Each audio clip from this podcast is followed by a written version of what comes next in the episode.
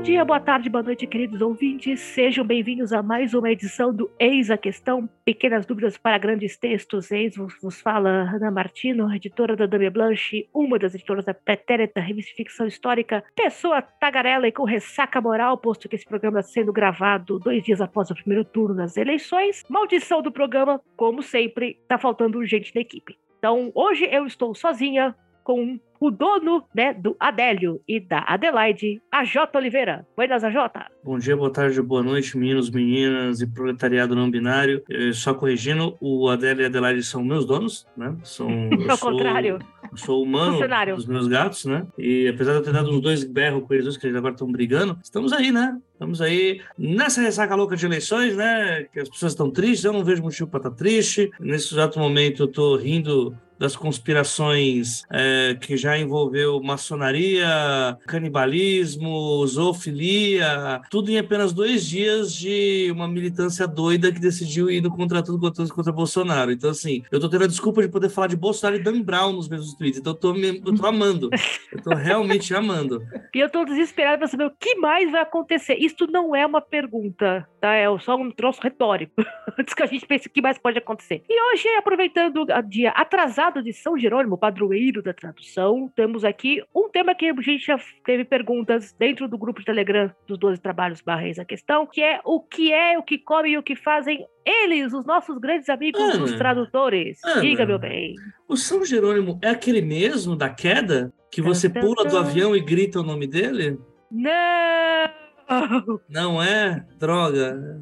Porque seria bom, né? Porque se ele for o padroeiro das traduções, ele ajuda todo mundo que pula, né? Porque ele sabe todas as línguas. Então. Ai, meu Deus. É pior é que assim, acabei, acabei de falar uma besteira. Pausa para a gravação. Não, é São Jerônimo mesmo, tá certo. São Jerônimo. Aí, é, eu sempre confundo. É, ó. É porque o santo protetor do santo padroeiro dos jornalistas é São Francisco de Sales. 24 de janeiro, meu aniversário, para vocês verem, né? Então, para representar aqui a tribo dessa gente que se vira nos 30 com 20 dicionários e muita dor de cabeça, trouxemos aqui a tradutora de, entre outras coisas, a tradutora daqueles tijolos que o Stephen King escreve. Senhoras, senhores, e realeza não binária, só não tá aqui, mas a gente fala. Regiane Vinarski. Boa noite, Regiane, tudo bem? Oi, Ana, Jota, boa noite. E... Tudo bem, e vocês? Tudo joíssima. Obrigada pelo convite, estou adorando. Não, eu tô feliz da vida ter pegar a gente peso pesado aqui para falar. E já eu falei assim, ok, o lead da chamada vai ser, ok, a mulher que traduz os tijolos de Stephen King, mas além de Stephen King, quem mais você traduziu? Conta aí, pode, pode se vangloriar que o trampo é difícil.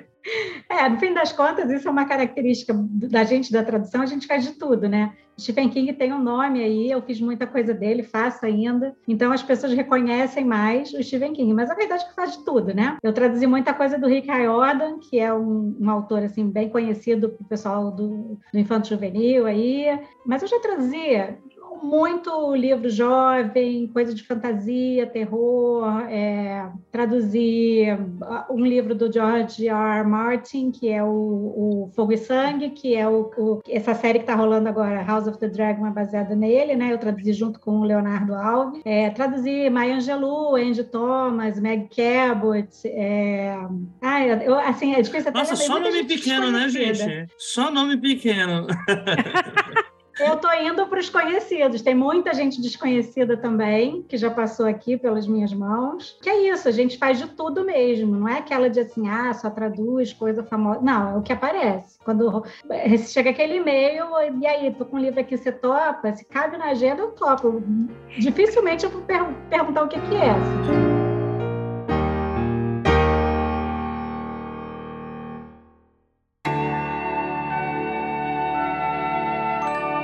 Escrever ou comer? Eis a questão. Quá.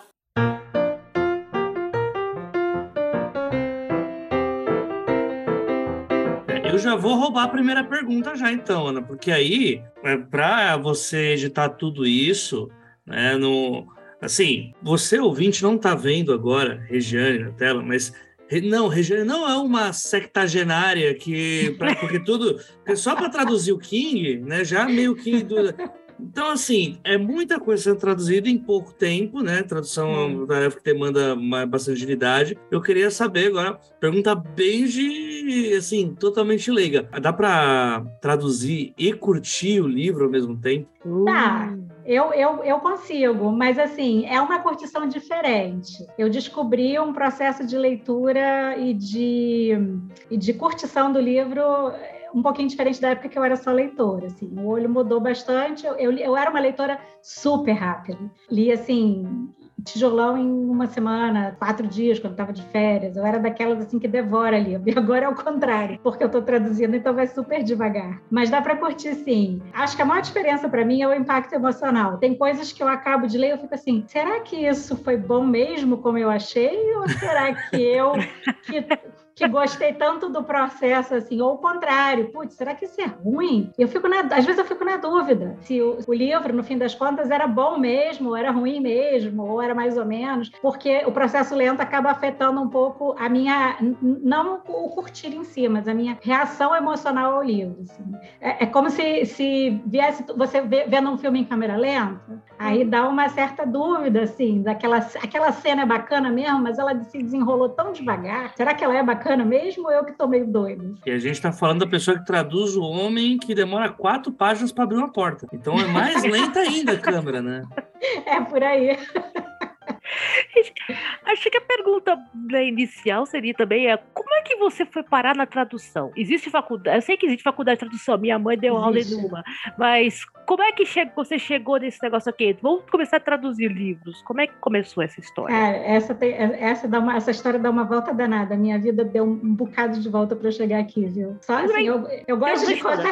As pessoas, eu, eu gosto de contar essa parte porque às vezes as pessoas acham assim que ah, eu tenho que escolher a profissão logo cedo, e não é bem assim. Eu, quando terminei a escola, eu fui fazer engenharia química na faculdade. Eita! que não tinha absolutamente nada a ver, né? Eu, eu, eu fiz vestibular de engenharia química, eu sou apaixonada por química, adoro mesmo e tal. Cursei um tempo, mas quando eu arrumei um estágio, eu percebi que, que, não era bem aquilo que eu queria fazer, sabe? Tipo, eu não quero passar o resto dos meus dias fazendo isso durante o dia. Mas ainda não foi nessa hora que entrou a tradução. Nessa hora entraram os livros. Eu, eu decidi que eu queria trabalhar com livros, eu queria trabalhar em editora. E aí eu fui fazer a faculdade de produção editorial. Eu saí da engenharia química e fui fazer produção editorial. Ok, beleza, vou fazer produção editorial, vou trabalhar em editora, vou ficar com os livros que é o que eu, que eu realmente gosto, né? Nada disso, medo engano.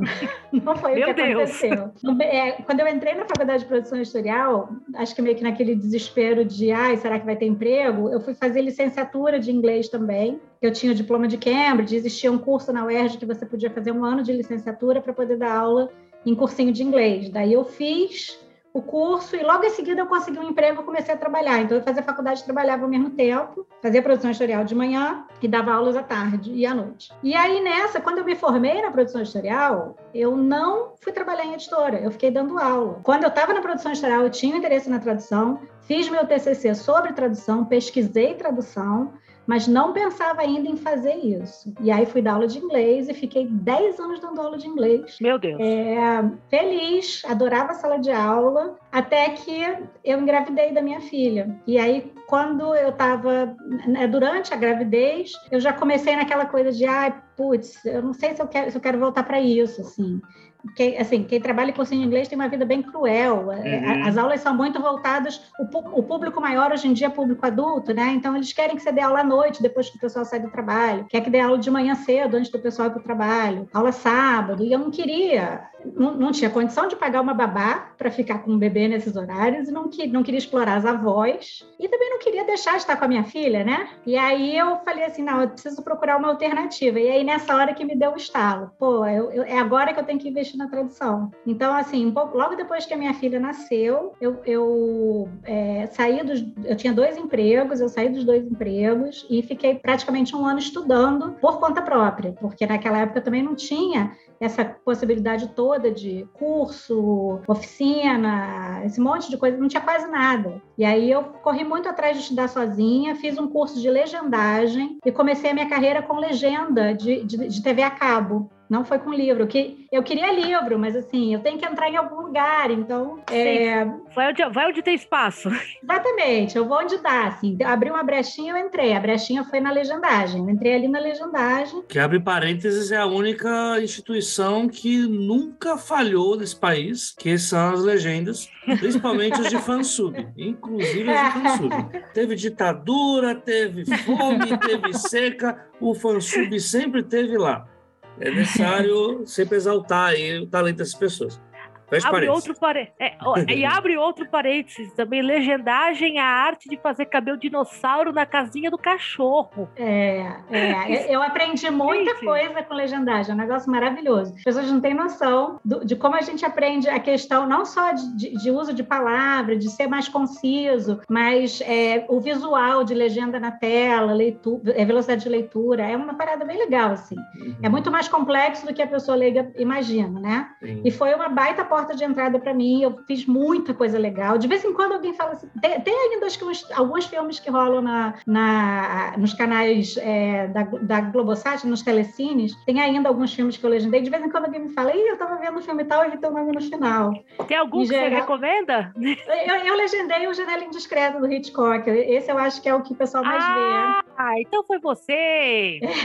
É, eu fui uma das pessoas, né? Porque cada vez que o, o filme tem uma parada dessa, cada vez que o contrato é a legenda tem que ser refeita. E eu acho que o filme que está passando ainda está com o contrato da minha época. Porque outro dia uma pessoa me falou que viu. Eu fiz dois Hitchcocks, o outro era, o, era um não tão conhecido, mas o Janela Indiscreta é o mais conhecido, né? Então, às vezes alguém presta atenção na legenda e vem me dizer que viu. É divertido, assim, ainda tem coisa minha lá e eu até fico surpresa com isso. E assim, ao mesmo tempo, eu comecei a correr atrás de livro, porque eu não queria ficar fazendo legenda. Legenda também era ruim com uma criança pequena, no fim das contas, porque legenda é tudo para ontem. Então, assim, se a minha filha ficava doente, bagunçava a minha vida. Era, uma, era um troço doido, assim. Aí eu né, fiquei lá fazendo, porque eu tinha que trabalhar, tinha que ganhar dinheiro. É, quando, esse ano que eu fiquei estudando, meu marido segurou as pontas, né? Eu era casada na época ainda. E, mas, assim, não dá para você ficar... Uma pessoa não dá para carregar a, a, vida financeira nas costas o tempo inteiro, porque a situação do nosso país não é brincadeira. Então, eu tinha que voltar a trabalhar, tinha que ganhar dinheiro, tinha que...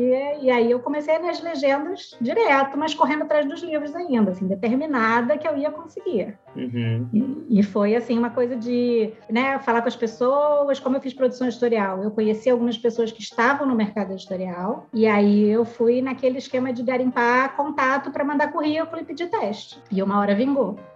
E aí, aí eu, eu entro outra pergunta que também vem dos nossos leitores. Como é que funciona isso de pedir teste de tradução? É, é, uma, é um é complicado, é bem complicado. É assim, essa é a pergunta que as pessoas mais querem saber, como é que eu faço isso? E essa é a pergunta mais difícil de responder, porque não existe uma resposta, uma resposta só, né? É, você conseguir uma oportunidade envolve uma série de coisas, mas principalmente você é, você tá assim, é, principalmente sorte, né? Pode não pode falar assim, pode falar cagada? Pode. Você dá, você dá cagada de ser de, de, de, você fazer um contato na hora que alguém está precisando e, e, é, né, se, se você vem de algum de alguma, de alguma referência para a pessoa da editora ajuda, tipo, uhum. ah, eu fiz um curso X e a, e a, pessoa da editora conhece o curso X. Não precisa nem ter, assim, uma palavra de recomendação do professor, não, não é nem isso. Mas, assim, se você veio de algum lugar que, que faz sentido para a pessoa da editora, ajuda. Porque,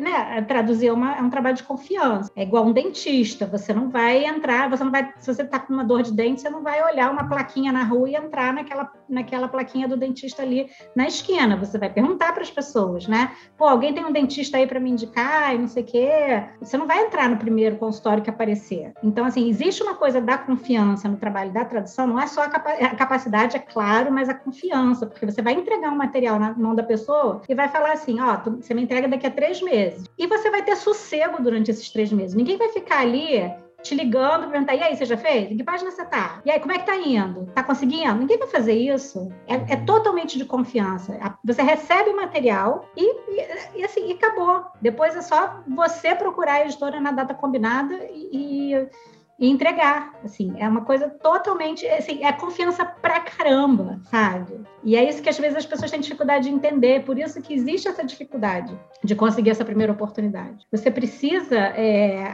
assim, ou, o pessoal da editora tem que estar muito desesperado por alguém para pegar, né, uma pessoa qualquer sem nenhum tipo de, de referência, ou você vir com algum tipo de, de embasamento, que é isso. Ah, eu fiz a oficina do fulano, tá lá no currículo, eu fiz a oficina tal do fulano, eu fiz o curso tal do fulano.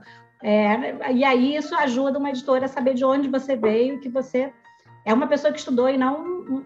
Porque senão pode ser qualquer um interessado que resolveu fazer um bico, ah, morei na Disney e quero traduzir, sabe? Tem pra caramba isso também. Então, você assim, tem para assumir embaixada nos Estados Unidos, para tradução deve ter muito mais, né? Exatamente. é isso. Na mosca. Eu acho engraçado, porque assim, é uma coisa que muita gente não repara, mas o, óbvio, né, para quem já tá mais no meio da escrita, isso já não é novidade, mas o tradutor, ele é o autor do livro.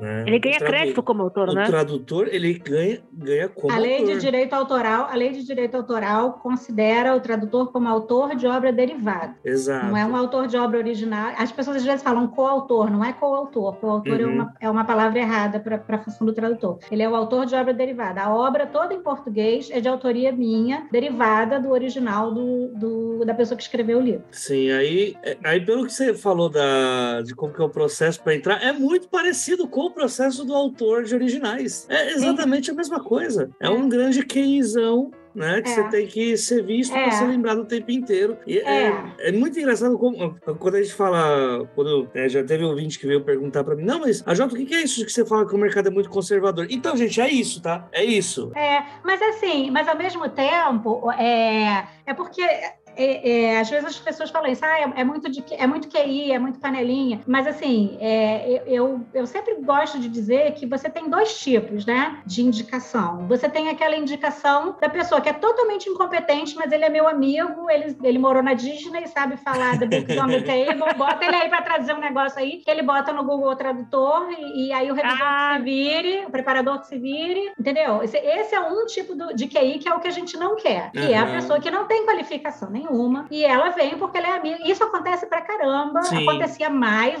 E isso é meu. E esse é onde eu entro, porque geralmente eu sou chamada para corrigir os erros Exatamente. Do cara que traduziu no Google Tradutor. Eu tava contando pra Jota antes da gente abrir a gravação. Uh, minha vida também, antes de virar trabalhar com ficção em tempo integral, eu traduzia aliás, ainda traduzo uhum. artigos científicos e eu trabalhava com culinária, gastronomia. Então, uma das coisas que eu faço é traduzir menus, traduzir rótulo, e eu traduzia, ajudava a corrigir livro de, livro de culinária. O cara mandou ah, tá. 300 páginas traduzidas no Google Tradutor.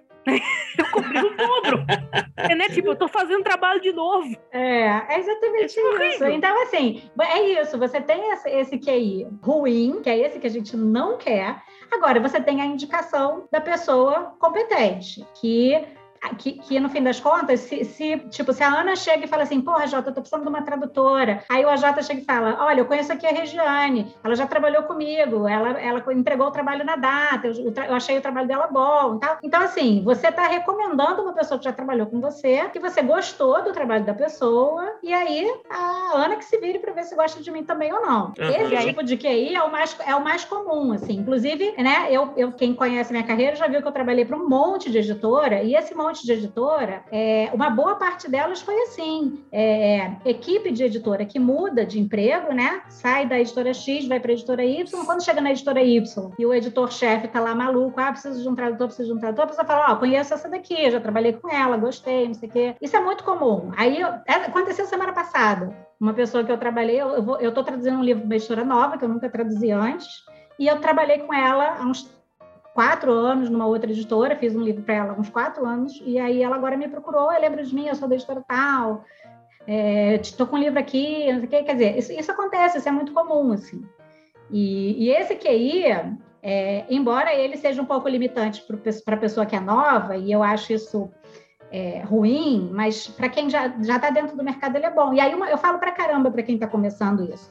Não desperdice a sua primeira oportunidade. Quando você tiver um primeiro trabalho, se você tiver um teste, você tiver um primeiro trabalho, não faz nenhuma besteira, porque isso vai ser muito seu cartão de visita. Se você vai bem num primeiro trabalho, você não usa o Google Tradutor, faz seu trabalho direitinho, entrega na data, capricha no que você está fazendo, entrega uma tradução bonitinha, cara, as portas têm muito mais chance de saber para você. Você conseguir a primeira é muito difícil, sim. Mas se você faz uma coisa bem feita na primeira, você já semeia aí uma possibilidade imensa de, da coisa deslanchar, sabe? Então, assim, não dá para você fazer besteira numa primeira, porque aí a chance é o contrário, de você levar uma porta na cara sempre depois. Eu tô riscando aqui frases repetidas da carteirinha do bingo de tradutor e de autor. Mais uma agora.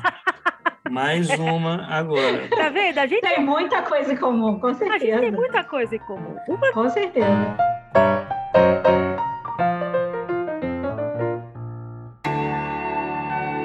Como abrir uma editora se eu só tenho seis reais no bolso? Eis a questão. Quá.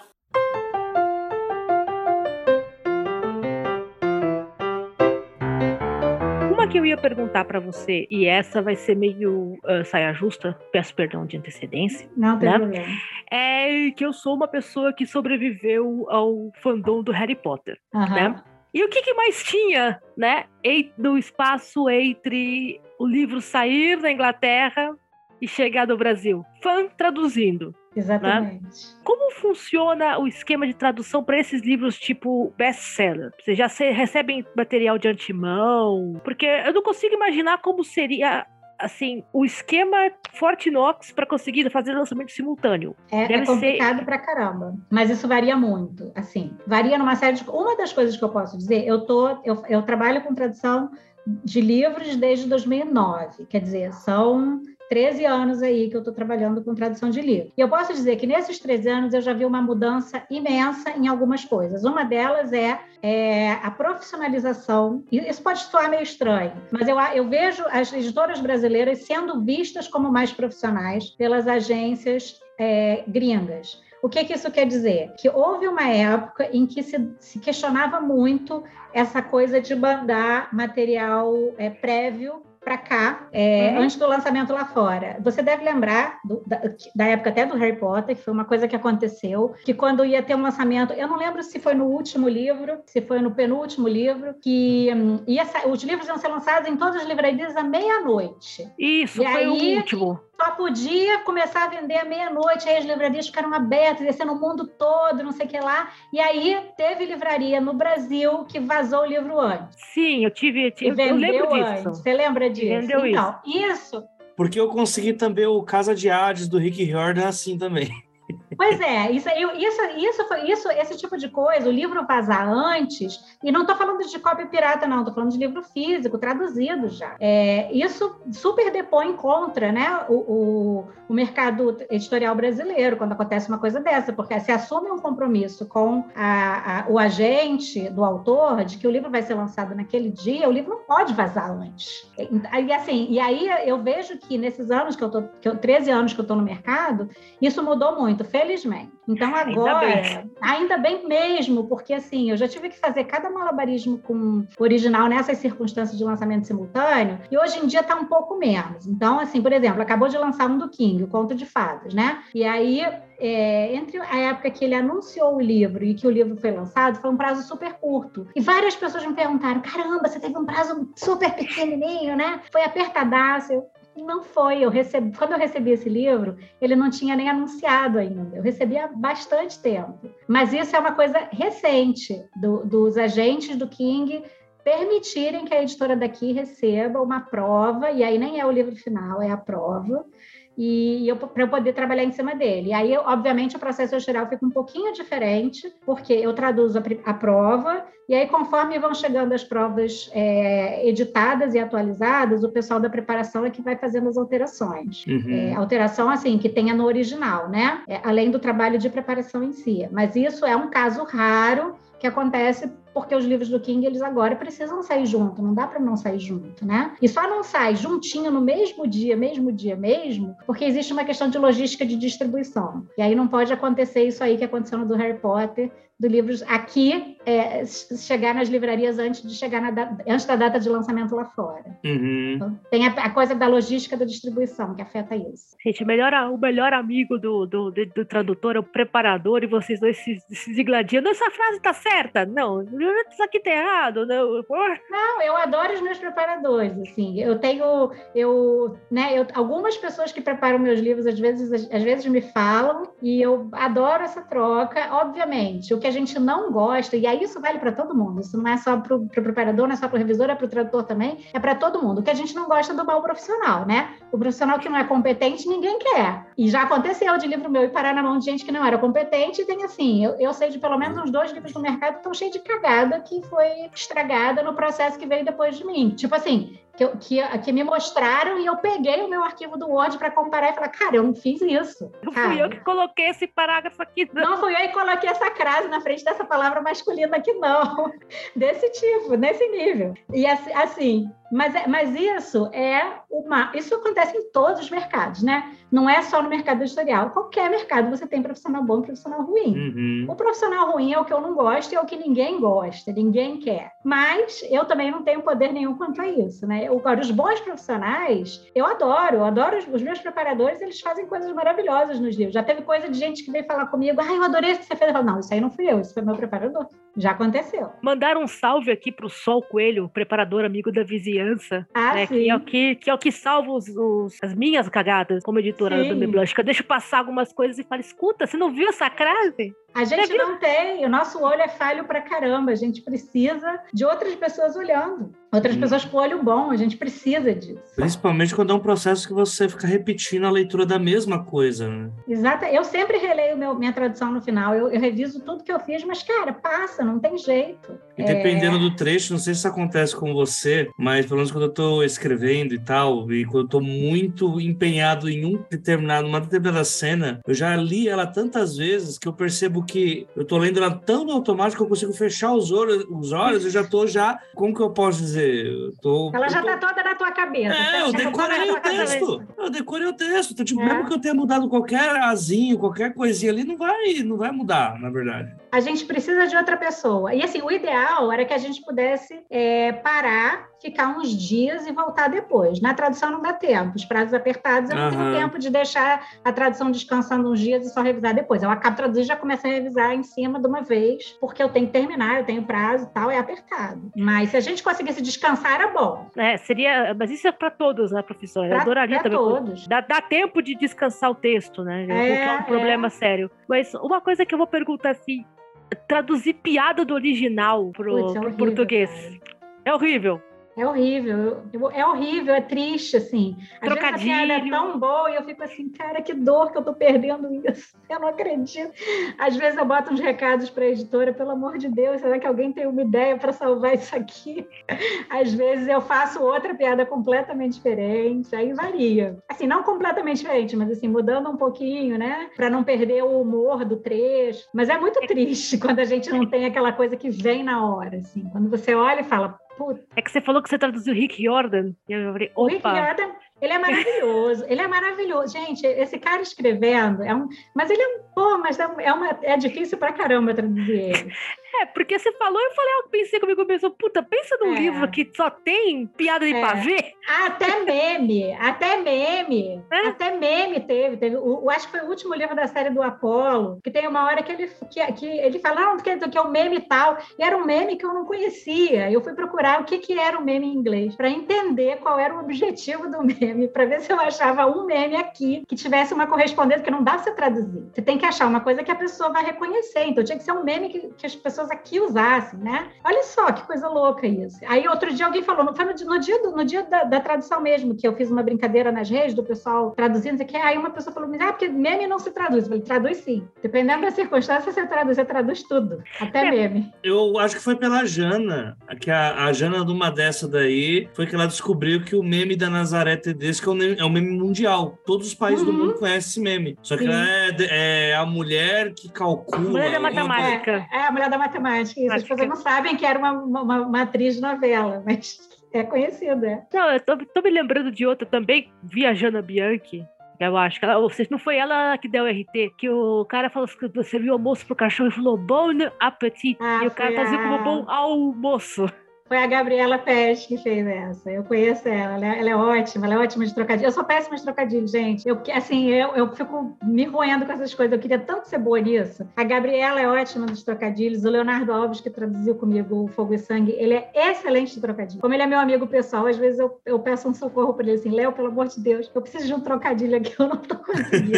Então, eu tô me lembrando de uma Ai, história. Me ajuda. Eu tô lembrando de uma história de, de legendagem que eu li faz muito tempo da a pessoa que fez a legenda para um filme do Tarantino chamado Quatro Quartos, que o filme tem vários, é, vários editores, tem uma sequência que é dirigida pelo Tarantino e um personagem fala, ela contou 25 sinônimos para pênis, e a mulher só conhecia tipo, tipo, tipo cinco, seis ou sete publicáveis, e aí ela tipo assim, eu tive que chamar meu marido, chamar meus irmãos. Olha, Sim. eu preciso de mais tudo, 14 colocar aqui na tela. Então eu pensei, puta, esse é o trabalho do tradutor, né?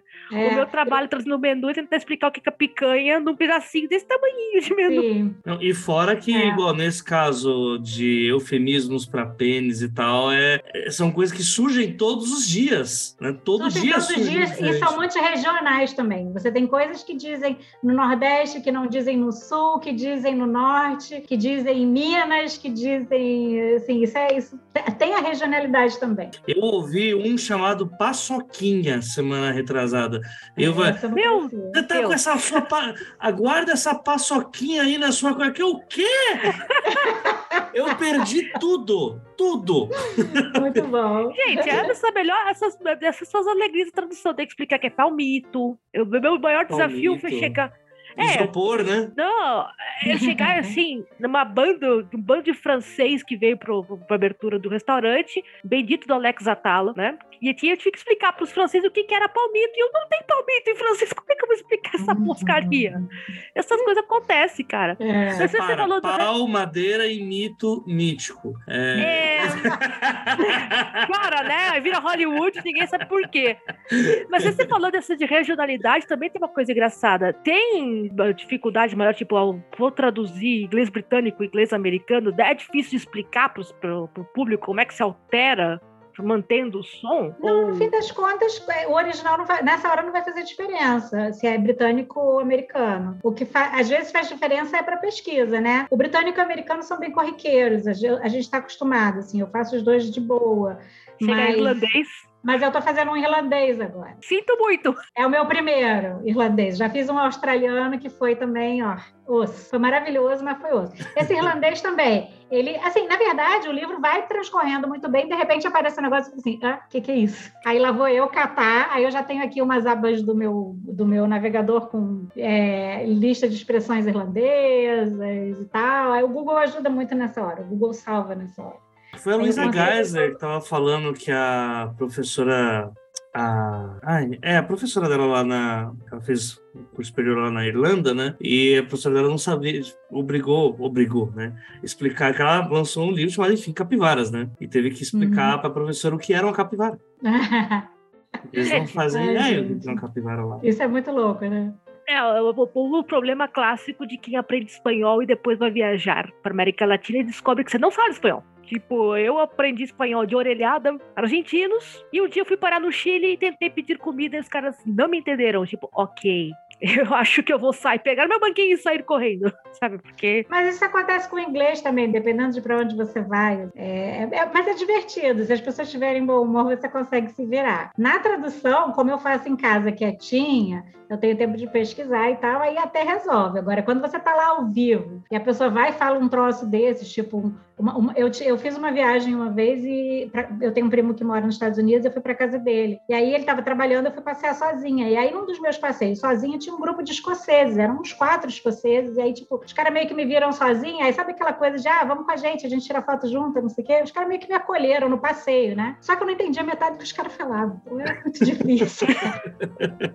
era muito difícil. Aí, assim, chegou uma hora que eu já estava no, no, esquema de sorrir e balançar Sorria a cabeça. Porque eu não aguentava mais ficar perguntando, que eu não estava entendendo. Foi ótimo, foi divertido, mas é isso, né? Você está lá, ao vivo, não dá para abrir o Google e pesquisar o que, que é, não dá nem para entender o que os caras falaram às vezes.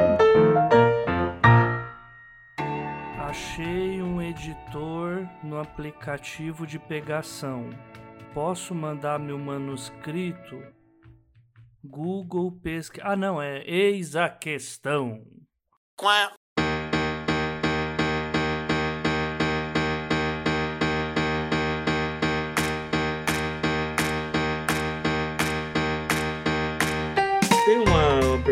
Aqui. Há um bom tempo já eu tô, tenho é, pesquisado sobre isso, falado bastante sobre isso também, sobre como que a gente tem uma... Existe um tipo de escrita brasileira, né? Existe uhum. um tipo de escrita que é, que é, dado como padrão de escrita, né? Ah, tipo, ah, o que, que, é escrita com estilo é uma coisa mais diferenciada e tal, e tem a escrita mais neutra, e que é uma coisa totalmente diferente do que a gente fala, é praticamente um dialeto próprio, né? Como é isso para tradução? Porque assim, existe a, o pedido ou uma norma de o que até onde você deve ir na tradução que você está fazendo, por exemplo, evitar certos tipos de termos, evitar alguns tipos de linguagem, é, aproximar o, o, texto o máximo possível desse padrão, ou não, é meio que uma licença total para. Porque aí você vai virar a personalidade daquele, daquela história em português, né? Não, assim, não existe nenhuma. Ninguém nunca chegou para mim e falou assim: não faça isso. Com exceção de algumas pequenas, umas coisas bestas, tipo, tem uma editora que eu trabalho que não aceita que use pra, tem que usar para. Uhum. Mesmo em diálogo. E eu, assim, eu sou super defensora de tentar fazer diálogo natural. Então, uhum. Então, todos os meus diálogos são com pra. Agora, também, agora não, outra coisa, ele, elas não querem que use pro. Pode usar pra, algumas pode usar pra, mas não pode usar pro. Então tem que ser para o. viva, viva o manual de o manual de patronização da editora. É, agora, essas, assim, essas coisas eu considero pequenas dentro disso que você está falando. Uhum. É, com relação à linguagem e tal, não existe nenhum tipo de limitação, fora essas, esses pequenos detalhes que são bem poucos, né? O que costuma acontecer é o seguinte: é, eu tenho a carta branca branca para entender o estilo do autor e, e, transformar aquilo ali, né? Deixar aquilo ali com a cara, com a cara do português. E a tendência é seguir o, o, na, na, narração do livro uma, uma, uma linguagem um pouco mais neutra e no diálogo em várias editoras eu posso escrachar um pouco mais, assim, uhum, de, de, de, usar a oralidade, né?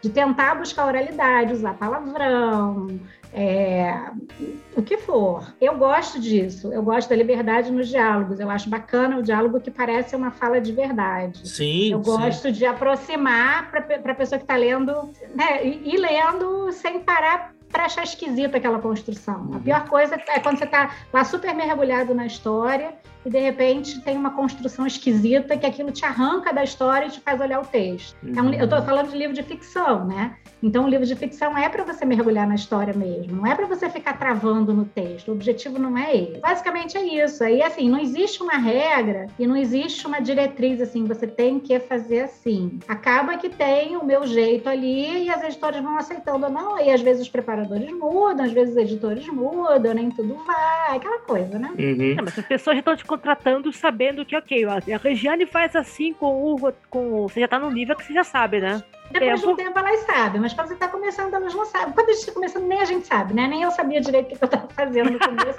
nesse sentido, assim. O que, que, eu quero fazer? Como é que eu, vou, como é que eu vou lidar com isso? Como é que eu vou fazer a parte da oralidade? Meus, minhas primeiras traduções são muito mais engessadas e muito mais travadas do que agora. Agora eu já consigo uhum. né, fazer uma coisa mais é, mais suave, assim, principalmente nessa parte dos diálogos em si. É que é engraçado, assim, que eu, eu, eu leio bastante coisa de autores, eu não leio inglês, né, mas eu leio muita coisa de autores que têm uma linguagem mais pesada, né? E então é que eu vejo exatamente essa diferença. Eu, come, eu não sei se é isso que o pessoal chama aqui com o livro com cara de tradução, né? Que é, acaba sendo de tipo, mas tá, é nítido que o. Tipo, quando eu pego um, algumas traduções independentes, né? Tipo, é totalmente diferente a história. Aí quando eu é. vou ver a versão da editora mesmo, é como se eu estivesse vendo aquele filme legendado, né? E que o cara manda um son of a bitch, motherfucker, né? seu tosco, bobo, cara de melão. Não, não foi isso que ele disse, não, não foi. É. Existe, existe uma outra coisa aqui que as pessoas esquecem pra caramba, né? Apesar de já ter tanto tempo e do fantasma estar tá assombrando a gente de novo, mas a gente tem um mercado editorial é, que viveu os anos de ditadura, né? Uhum. É, um dos livros assim mais famosos que eu traduzi foi a retradução do It, do Stephen King, que acho que talvez seja um dos livros mais conhecidos de todos que eu traduzi na minha vida. E o It era um, era um caso clássico disso, né? Ele foi traduzido no, nos anos 80. Eu acho que a tradução dele foi logo depois do fim da ditadura, mas independente da ditadura já ter acabado, as editoras ainda estavam com aquela coisa da censura, que é aquela coisa do filme da sessão da tarde, que é fuck droga, sabe? então, Não assim. Cabe tem que fazer é. cabelo, disseram como? Sanalfabete, aí... sua mãe, tá ligado? É. Aí você pega um livro como It, que são né, sete crianças de 11 anos que, porra, moleque de 11 anos fala palavrão pra caramba. É um negócio de doido, assim. E o livro tá todo... É, quer dizer, uma das coisas da tradução antiga do It era isso, mas você, isso não é assim, ah, foi o tradutor que... Não, você tava dentro de um, de um universo uhum. em que as pessoas faziam isso sem perceber até. Sim, é, e é isso que é a minha pergunta pergunta mesmo, viu, gente? É tipo, não é se, se é, é mandado fazer, mas é se existe essa. Da mesma forma que existe essa padronização de uma, de uma escrita do que é o. Essa, ao mesmo tempo, ser essa, essa parada de. É, quando vai fazer uma tradução, se tem essa, essa. quase esse dever passivo de fazer uma higienização, né? É, eu acho que não tem mais, não, mas, eu, uhum. mas eu acho que ficou um resquício disso uhum. em algumas. É, para algumas pessoas, em algumas áreas. Hoje em dia tem muita gente jovem no mercado mercado editorial, que eu acho maravilhoso, tanto dentro das editoras quanto em tradução, em revisão, preparação e tudo. Então, você apaga um pouco isso, né? Mas, mas a gente também tem que lembrar que nós todos somos pessoas que lemos essas traduções e vimos esse filme na sessão da tarde. A gente, acho que toda, toda a geração aí que não cresceu com TV a cabo e principalmente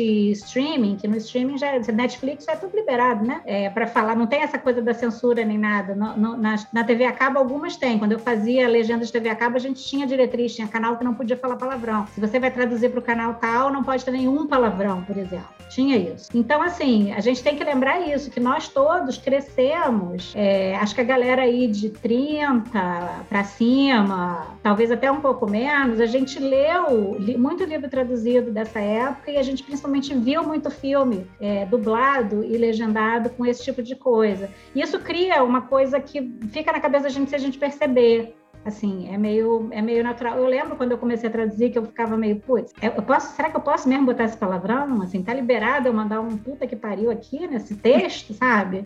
A gente é produto do meio, né? Exatamente. Então, assim, a gente, a, a, nossa geração ainda, a minha filha, que tem 17 anos, ela já cresceu vendo Netflix, a coisa para ela já, acho que já essa geração já vai ser diferente. Mas todo mundo que viu Globo, SBT, Band e, e um pouco de TV a cabo aí, né, final dos anos 90, já TV a cabo, um pouco mais acessível e tal. Eu fui ter TV a cabo, acho que pro finalzinho dos anos 90, ainda tinha muito disso. Então, a gente faz umas coisas sem perceber às vezes. É, é, precisa de uma libertação, assim, sabe? Eu acho isso. Eu ia é falar isso. que a gente, nós somos a geração que viu graça na Feira da Fruta do Batman, não pelos palavrões, mas pelo fato que a gente sabia que, que a tradução, não, que a dublagem não permitia aquele monte de bobagem. Sim. Exatamente. Eu, todo, todo programa que tem tradução, tradução de livro tem aquela pergunta besta: se você já qual foi a maior batatada que você já viu num livro de tradução? Eu, como pessoa que traduz cardápios, o against the steak para contra filé e sleeve juice para suco de manga já é meio assim, mas mato. É. Sabe? É, é, é mato. Mas tem uma que eu conto, não, eu fiquei muito fula, que é assim, uma biografia de mês sobre Napoleão Bonaparte. Isso não foi a tradução, foi de revisão, mas alguém deve ter avisado. Que a cela de cavalos estava escrito com C no livro inteiro. Uhum. Tipo, 520 páginas e a cela do cavalo com C. Você tá prendendo o cavalo aonde? É. o cavalo com a gaiola em cima. É, né? Fiquei imaginando o coitado do Napoleão montado no cavalo com a, com a gaiola. Cara, assim, já, já vi muita coisa.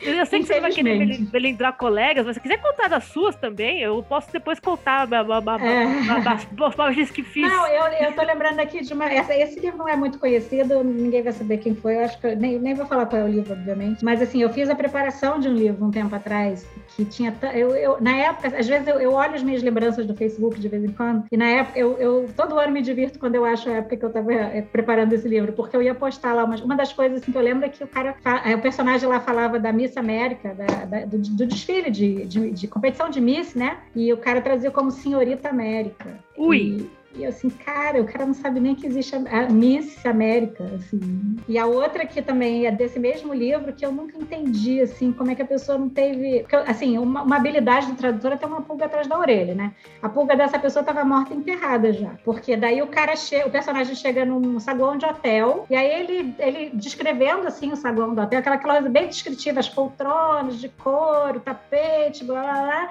Ele vai e fala que na parede tinha um quadro de mosca varejeira. Cara, Caraca, como assim um quadro de mosca varejeira? Um hotel todo bonitinho, todo pitoresco. Aí vai ter um quadro na parede com uma mosca varejeira. Eu tô tentando, tô, tô tentando matar qual foi. Daí eu fui pro Google, obviamente, né? Procurar lá em inglês. A mesma palavra, que agora eu não vou lembrar qual é, pra mosca varejeira, é o nome de uma flor também. Oh. Só que é uma flor que não é uma rosa, um cravo, um né? Agora, uma, agora eu vou ter, agora eu vou ter que fuçar isso aqui. É blue alguma, não vou lembrar agora. Era uma flor, mas era uma flor daquele tipo assim, que era uma flor típica da, da vegetação da Inglaterra, um livro inglês. Então, assim, não era uma coisa óbvia. O primeiro resultado que dava no Google era um tipo de mosca varejeira. E assim eu falei, cara, essa pessoa nem para desconfiar que tinha alguma coisa errada, o cara tá descrevendo um saguão de hotel todo fofinho, e aí ele bota lá que o quadro era de mosca varejeira. Tu imagina se entrar num hotel todo fofinho e tem uma mosca. Blue Bottle. Blue Bottle, isso aí. Bottle, é isso aí. Blue Bottle, acabei, ela falou assim, porra. Mas assim, o cara não estava errado que Blue Bottle era busca varejeira, mas pô, o cara nem desconfiou que o quadro decorando aquele hotel, assim, eu, eu fico, esse tipo de coisa assim, eu fico meio passada, porque faltou, assim, faltou parar para pesquisar, né? Esse tipo de coisa acontece. Pior que assim, eu parei para pensar, busca varejeira, não, não pode ser, ele não traduziu isso, não. É, não foi publicado porque eu, eu tava preparando, eu consegui salvar. Mas tem. Ah, eu fiz, gente, foi muita. Assim, no começo da carreira eu fiz muita preparação. Na preparação eu achei coisa, mas eu achei, já achei coisa lendo também. Tem um livro famoso que eu não vou dizer qual é, que a personagem fala, ele usa o verbo knock up para engravidar, hum. e aí a pessoa trazia como nocautear. Knock, é, os malditos advérbios. É, mas, aí, mas aí você pega e pensa assim, qual é o sentido? tipo, um, um, casal, um cara e uma garota, e aí a pessoa tá falando assim, pô, você engravidou ela, e a pessoa fala, você, você nocauteou ela. Que isso? É, knockout versus knockout. É isso. Exatamente, exatamente. Isso, eu vou te falar que esse foi um livro que eu li traduzido, eu não vi, eu fui procurar depois o original, e, e eu fiquei assim, cara, é um livro super famoso. Talvez alguém ouvindo descubra qual é o livro, saiba qual é o livro. Nocauteou ela, daqui a nove meses ela acorda. Só se for vendo por aí, esse foi nocaute bravo. Né? É, Ai, mas e, a, e, as boas traduções? Uh, algum termo que você tenha visto que. Porque assim, eu sou uma pessoa que. Eu sou fã de algumas traduções. Um, como que eu posso dizer? Como, por exemplo, eu, eu gosto de tradução que pega algo que em português é único e que tem trocadilho no meio junto com a palavra estrangeira. Eu, eu sou apaixonado por isso. Foi muito específico, né, Ana? Oxe, Como, por imagina. exemplo, Irmãos à Obra. Ah, é. Irmãos ah, à Irmãos à Obra é um clássico. Isso é maravilhoso. Lá no sul tem uma. Acho que disseram que tem em São Paulo aqui também, mas tem uma lanchonete que vende salgado chamado Croaçonho. Tem aqui em São Paulo também. Tem, tem aqui em São Paulo também. Croaçonho. E também tem o reality show, né? O Vidrados. Eu ia falar do Vidrados. Maravilhoso também. Eu, são sobradores de vidro. Quando eu vejo essas. É, que é um reality show, são pessoas que preparam coisas com vidro. Eu, eu me sinto uma pessoa renovada, assim, sabe? Falando, nossa, é. mas que, como o ser humano é genial. É. Quais foram as boas traduções neste nível que vocês encontraram? Pode ser aquilo que. Não precisa ser exatamente com as condições que eu coloquei, mas ah, eu gosto quando vem esse tipo de coisa aqui. ah, é tão difícil lembrar. Minha, é, minha memória realmente é muito ruim para essas coisas. É, é, igual quando dizem assim, né? Que o professor ele lembra muito do aluno bagunceiro, porque deu mais é que trabalho. chama atenção. E mesma coisa com a tradução. Tradução boa tem, assim, eu, eu acabo guardando gente que eu gosto do trabalho, sabe? Ah. Tem tradutores que eu leio, assim, que eu gosto consistentemente do tipo de trabalho que essa pessoa faz. E aí eu, eu passo meio que a seguir, porque eu, eu curto as soluções, mas assim, eu não consigo lembrar de nenhuma solução óbvia nesse sentido, assim, talvez eu me lembre daqui a pouco. Mas eu gosto de. Eu, eu, gosto de gente que consegue incorporar as coisas, é, referências, às vezes, em português, que façam sentido sem descaracterizar o texto original. Uhum. E por que, que eu digo sem descaracterizar o texto original? Porque eu lembro de um, de um King antigo que eu fiz preparação, é, eles pediram uma preparação para ser relançado, foi antes de eu começar a traduzir. E aí tinha, um, tinha uma hora que citava aquele personagem do, do Charlie Brown, do, do Snoopy, que era o. Uhum. Aquele que não tomava banho. É o Pigpen. É o Pigpen que era o chiqueirinho em português. É. E aí a pessoa traduziu, a pessoa usou o cascão. E aí eu, eu acho desnecessário, porque existe o chiqueirinho em português. Podia ter deixado, você não precisava ter trocado qual era o personagem, porque, porque isso causa uma estranheza pro leitor. A pessoa lê lá o cascão e fala, pô, mas aqui é um livro inglês, não tem o cascão nos Estados Unidos, não faz sentido. Agora o chiqueirinho faz sentido, porque o Snoopy é um quadrinho é, americano, então ok, você usar esse personagem. Então, nesse sentido, eu não gosto tanto, mas eu gosto de conseguir é, incorporar algumas coisas que façam sentido e que não pesem no texto. Gente, eu tô aqui pensando se alguma do. É difícil lembrar, boa... né? É difícil. Não, eu vou, eu vou ter que, eu vou ter que subir pro, pro Harry Potter de novo. Né? Ah, o Harry Potter tem muita Porque tem, boa. tem, tem algumas, alguns, alguns trocadilhos né, que ali a Wade colocou no meio lá que você fala assim, putz!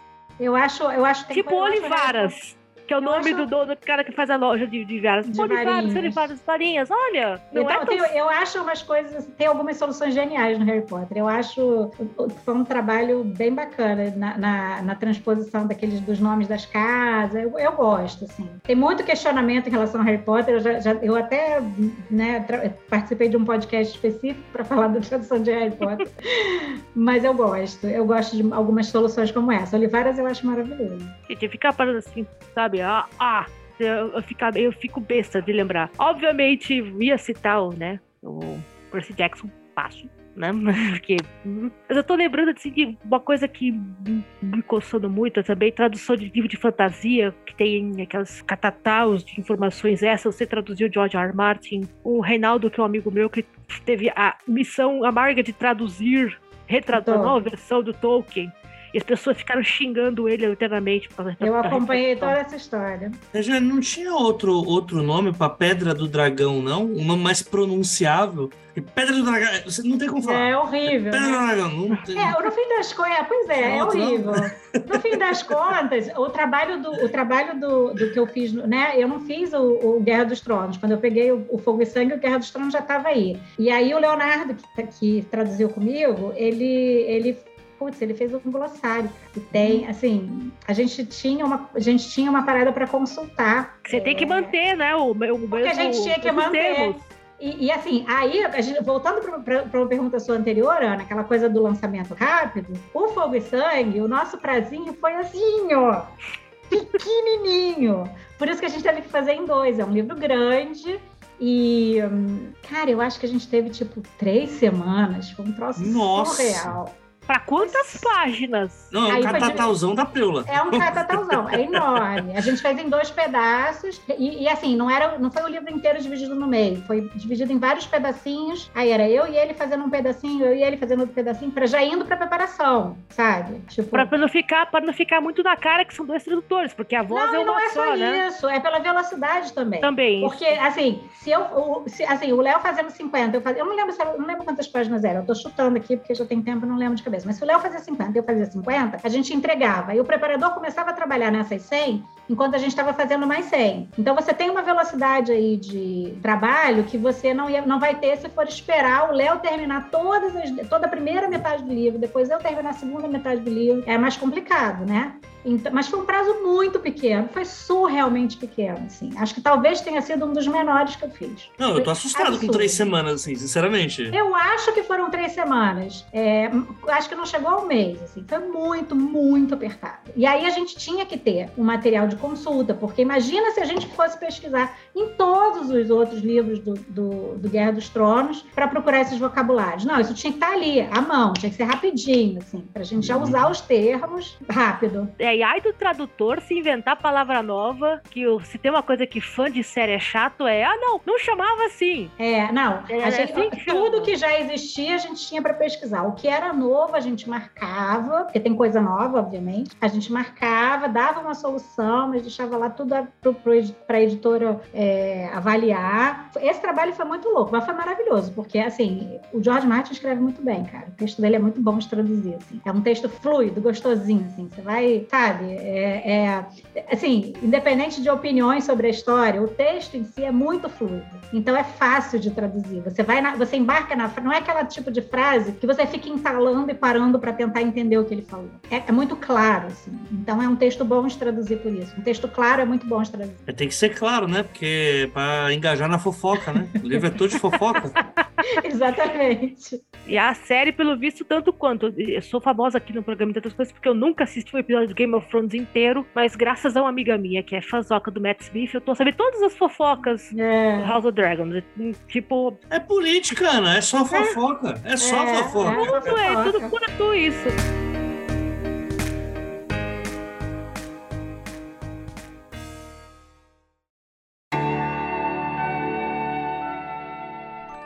Vender livro dá dinheiro?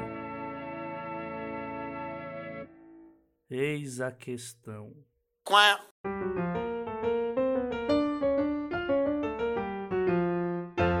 Gente, eu acho que com isso encerramos. Acho né? que sim. Sobe a vinheta. Uh, gente, ficamos. não, agora, agora eu vou fazer a parte das outras. Tá quebrar aqui. não, eu vou fazer uma última pergunta, não sei se vai dar tempo. Uh, assim, Regiane, se você pudesse escolher um livro para traduzir, assim, que, que dá uma versão sua, pode ser que já tenha saído em português no Brasil, que não sei eu ainda. Se você pudesse escolher o trabalho, você tem algum livro em mente que você fala assim, não, esse adoraria da minha versão do negócio? Ah, eu tenho alguns livros favoritos que eu adoraria. É, tem um do Joe Hill, que chama O Pacto, que foi o em inglês é Horns, Teve o filme até com carinha do Harry Potter, que eu sou apaixonada por esse livro. Cenas épicas nele, eu adoraria traduzir. Tem o História do Amor, da Nicole Krauss, que eu sou também outro livro que eu sou apaixonada e que é um livro super poético, super, super poético. A mulher escreve poesia em prosa, assim, é muito bonito. Eu adoraria traduzir esse também, mas são dois livros que já estão traduzidos então não conta. E tem uma autora que tem um conto que eu amo, que eu até li um pedacinho dele no Dia dos Tradutores, que é a Amy Bloom. O livro dela, esse livro não foi publicado aqui, é um livro de contos. E tem um conto que eu amo, que é o Love is Not a Pie, O Amor Não é uma Torta, que eu adoraria traduzir esse livro um dia. Ou pelo menos esse conto, ele é maravilhoso. Atenção, editoras! Atenção, editoras! Atenção, editoras! Olha a é. chamada! Mas é antigo, nunca foi, não veio para cá, eu acho difícil ler. Fica aí, fica o alerta. Quem sabe, né? Quem sabe. E agora, agora sim. Gente, e com essa, acho que ficamos por aqui nesse episódio. Então, Regiane, onde é que as pessoas te acham no Twitter, Instagram, contato, a hora de vender o peixe, próximos livros que vão sair com tradução sua, esteja à vontade, pode vê do carro, estamos aí, pode contar. Pode, pode é, os anúncios. Eu estou nas redes com o meu nome, Regiane Vinarski, estou no Twitter, que é onde eu, eu falo mais, né? Em algum, às vezes mais, às vezes menos, mas estou sempre lá, estou no Instagram. Facebook eu uso super pouco, assim, eu quase não Hoje em dia acho que tá todo mundo né, fugindo. É, eu uso um pouco mais para fazer contato com o pessoal de tradução mesmo, tem muita gente por lá. E, e eu fiz uma conta no TikTok no dia dos tradutores. Aí, dancinha da tradução, vai ter dancinha, dancinha da tradução. tradução. Mas eu acho que eu não vou, não sei se eu vou usar aquele troço lá, mas eu fiz também. Bom, fica aí, né? Eu fiz um TikTok, um vídeo no TikTok xingando pessoas que iam, que iam votar errado e explodiu de visualização. Essa plataforma não faz o menor sentido. Não faz o menor sentido. Não faz né? o menor sentido. Pois é, eu no dia, no dia dos tradutores lá eu fiz a brincadeirinha dos vídeos com o pessoal de tradução. Muita gente fez para escolher um parágrafo e, e, fazer uma tradução freestyle, assim. E, um, e aí eu botei lá no TikTok também, cara, apareceu um monte de gente lá vendo. Assim, quem são essas pessoas? Bom, eu sou tia, eu sou a tia velha, né, que não, não sabe mexer no TikTok, mas eu, eu irei mexer. Também. Tipo, eu não sei assim. também. Mas aí eu falei para minha filha, eu mandei mensagem para minha filha, assim, ela estava na casa do pai, filha, me ajuda aqui. Como é que eu faço isso? Como é que eu faço? Aí ela foi me dando as instruções. Eu... Aí ela foi lá a primeira que curtiu. ah, é, filha para isso, gente. É. Aí botou as amigas para irem lá me curtir também. Agora imagina o POV da, da filha da, da Regiane. É. No grupo das amigas. Gente, não acredito. Minha mãe tá pedindo para ajudar ela a mexer no TikTok. Me salvem! A gente, a gente ajudou nossos pais a programar o videocassete, nossos filhos ajudam a programar o TikTok. A vida é, é isso. É, a vida é isso. A, a Jota, meu bem, temos com novidades? Como é que as novidades, textos para nada? Como é que estamos aí? eu tô voltando a escrever num nível muito legal. Isso é uma novidade. Então, em breve, os vampiros e o forró piseiro vai realmente estar tá aí. Tá, tá, tá, tá, tá. É, a história do Roberto a... Carlos Vampiro já já vai estar tá aí nas pistas de novo. Estamos aguardando. Estamos aguardando. Mas a novidade é que. Tarará. A gente tem uma votação para fazer o segundo turno, né? Essa ah, é a novidade. Né? Votar é. 13 geral aí. Você não gosta dos... Se você não gosta do coiso, não tem problema não. Se você não gosta do Lula também, não tem problema não. Você não quer votar de novo na outra? Então, então vota no é Lula, você não vai votar na outra. Eu li é. outro dia, eleição não é Tinder, você não tem que dar match. Você Exato. tem que fazer o certo. Não, você, não gosta, você, você, não quer votar no Ciro, você não quer votar na Simone Tabet, então Vota agora no Lula, que senão você não vai votar a próxima, não. Não vai ter próxima. Exatamente. Então, você quer ter esperança, então você vota no Lula agora. Ah, mas não gosto Vamos do Lula. Foda-se. É, Foda-se, não gosto do Lula. Também não gosto. Por mim, a gente tinha implantado o comunismo nessa merda aqui, matado os bilionários. Mas não é assim que a vida toca. não é assim que a vida toca. Por enquanto, não é, né? Pois e é. você continua no AJ minhas redes sociais, AJ Underline Oliveira, o Twitter minha pior parte, meu pior lado. Mas aparentemente talvez o TikTok seja meu pior lado agora, depois desse vídeo que eu falei que postei. Né? Qual, qual, Mas... é sua, qual é sua arroba TikTok? Eu não Vai sei, divulgar? eu não sei. Você não sabe. Eu não sei. ah, não, vamos acima, de, acima dos 25 aqui perdidos. Ele gente. não quer que a gente veja o vídeo. É, vamos é procure, procure e roda as redes. Mas contribuam, gente, mandem dinheiros para nós agora no fim do ano fazer uma listinha aí de, de coisas, mandar para vocês aí, para vocês fazerem favor aí de colocar suas opiniões sobre como foi a temporada do ano, episódio que vocês mais gostaram.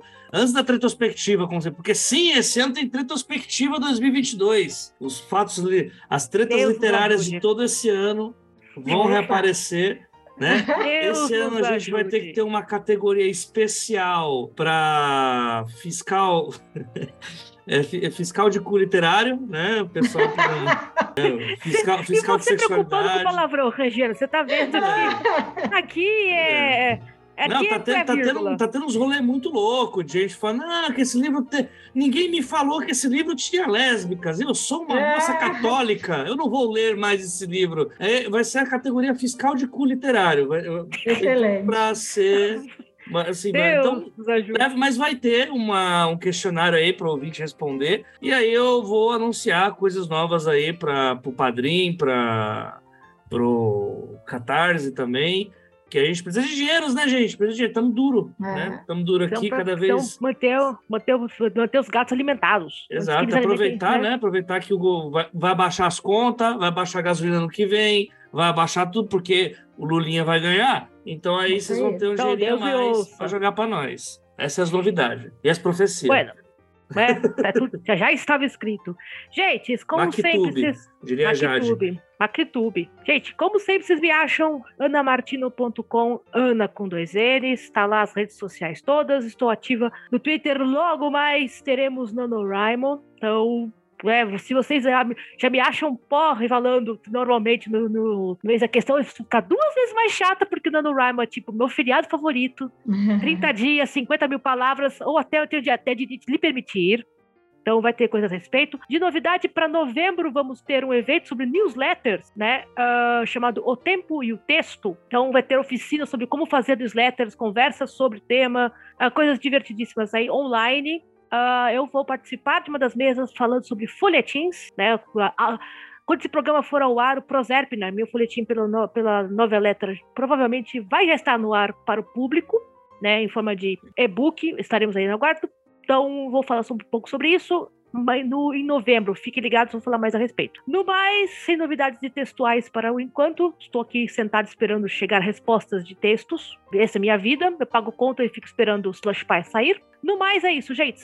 Para mandar questões, perguntas, vocês querem outros profissionais da cadeia produtiva do livro aqui do programa? Manda sugestão, estamos ouvindo. Você ficou perguntado que o AJ falou do Dan Brown, mas não falou do cavalo do Dan Brown. Que porcaria, né? Regiane, ah, você, você, você, você conhece a história do cavalo do Dan Brown? Do Dan Brown? Não sei. A gente conta depois que, que de gravar. ok. Gravar o, a, a chamada aqui. Você já sabe o que fazer, né? O nosso e-mail, os 12 trabalhos, gmail.com, 12 numeral, também é o nosso Pix, certo? Joguem grana no AJ, que é a ratoeira, que é o computador da. Precisa continuar funcionando. É o então, meu é fetiche, é joga dinheiro na minha cara. Uhum. Quem não, né? Então, os 12 trabalhos, gmail.com, 12 número. Mandem suas questões, mandem os seus pics e nos vemos no próximo episódio, tá certo? Até mais e tchau! Tchau, tchau! Tchau, tchau!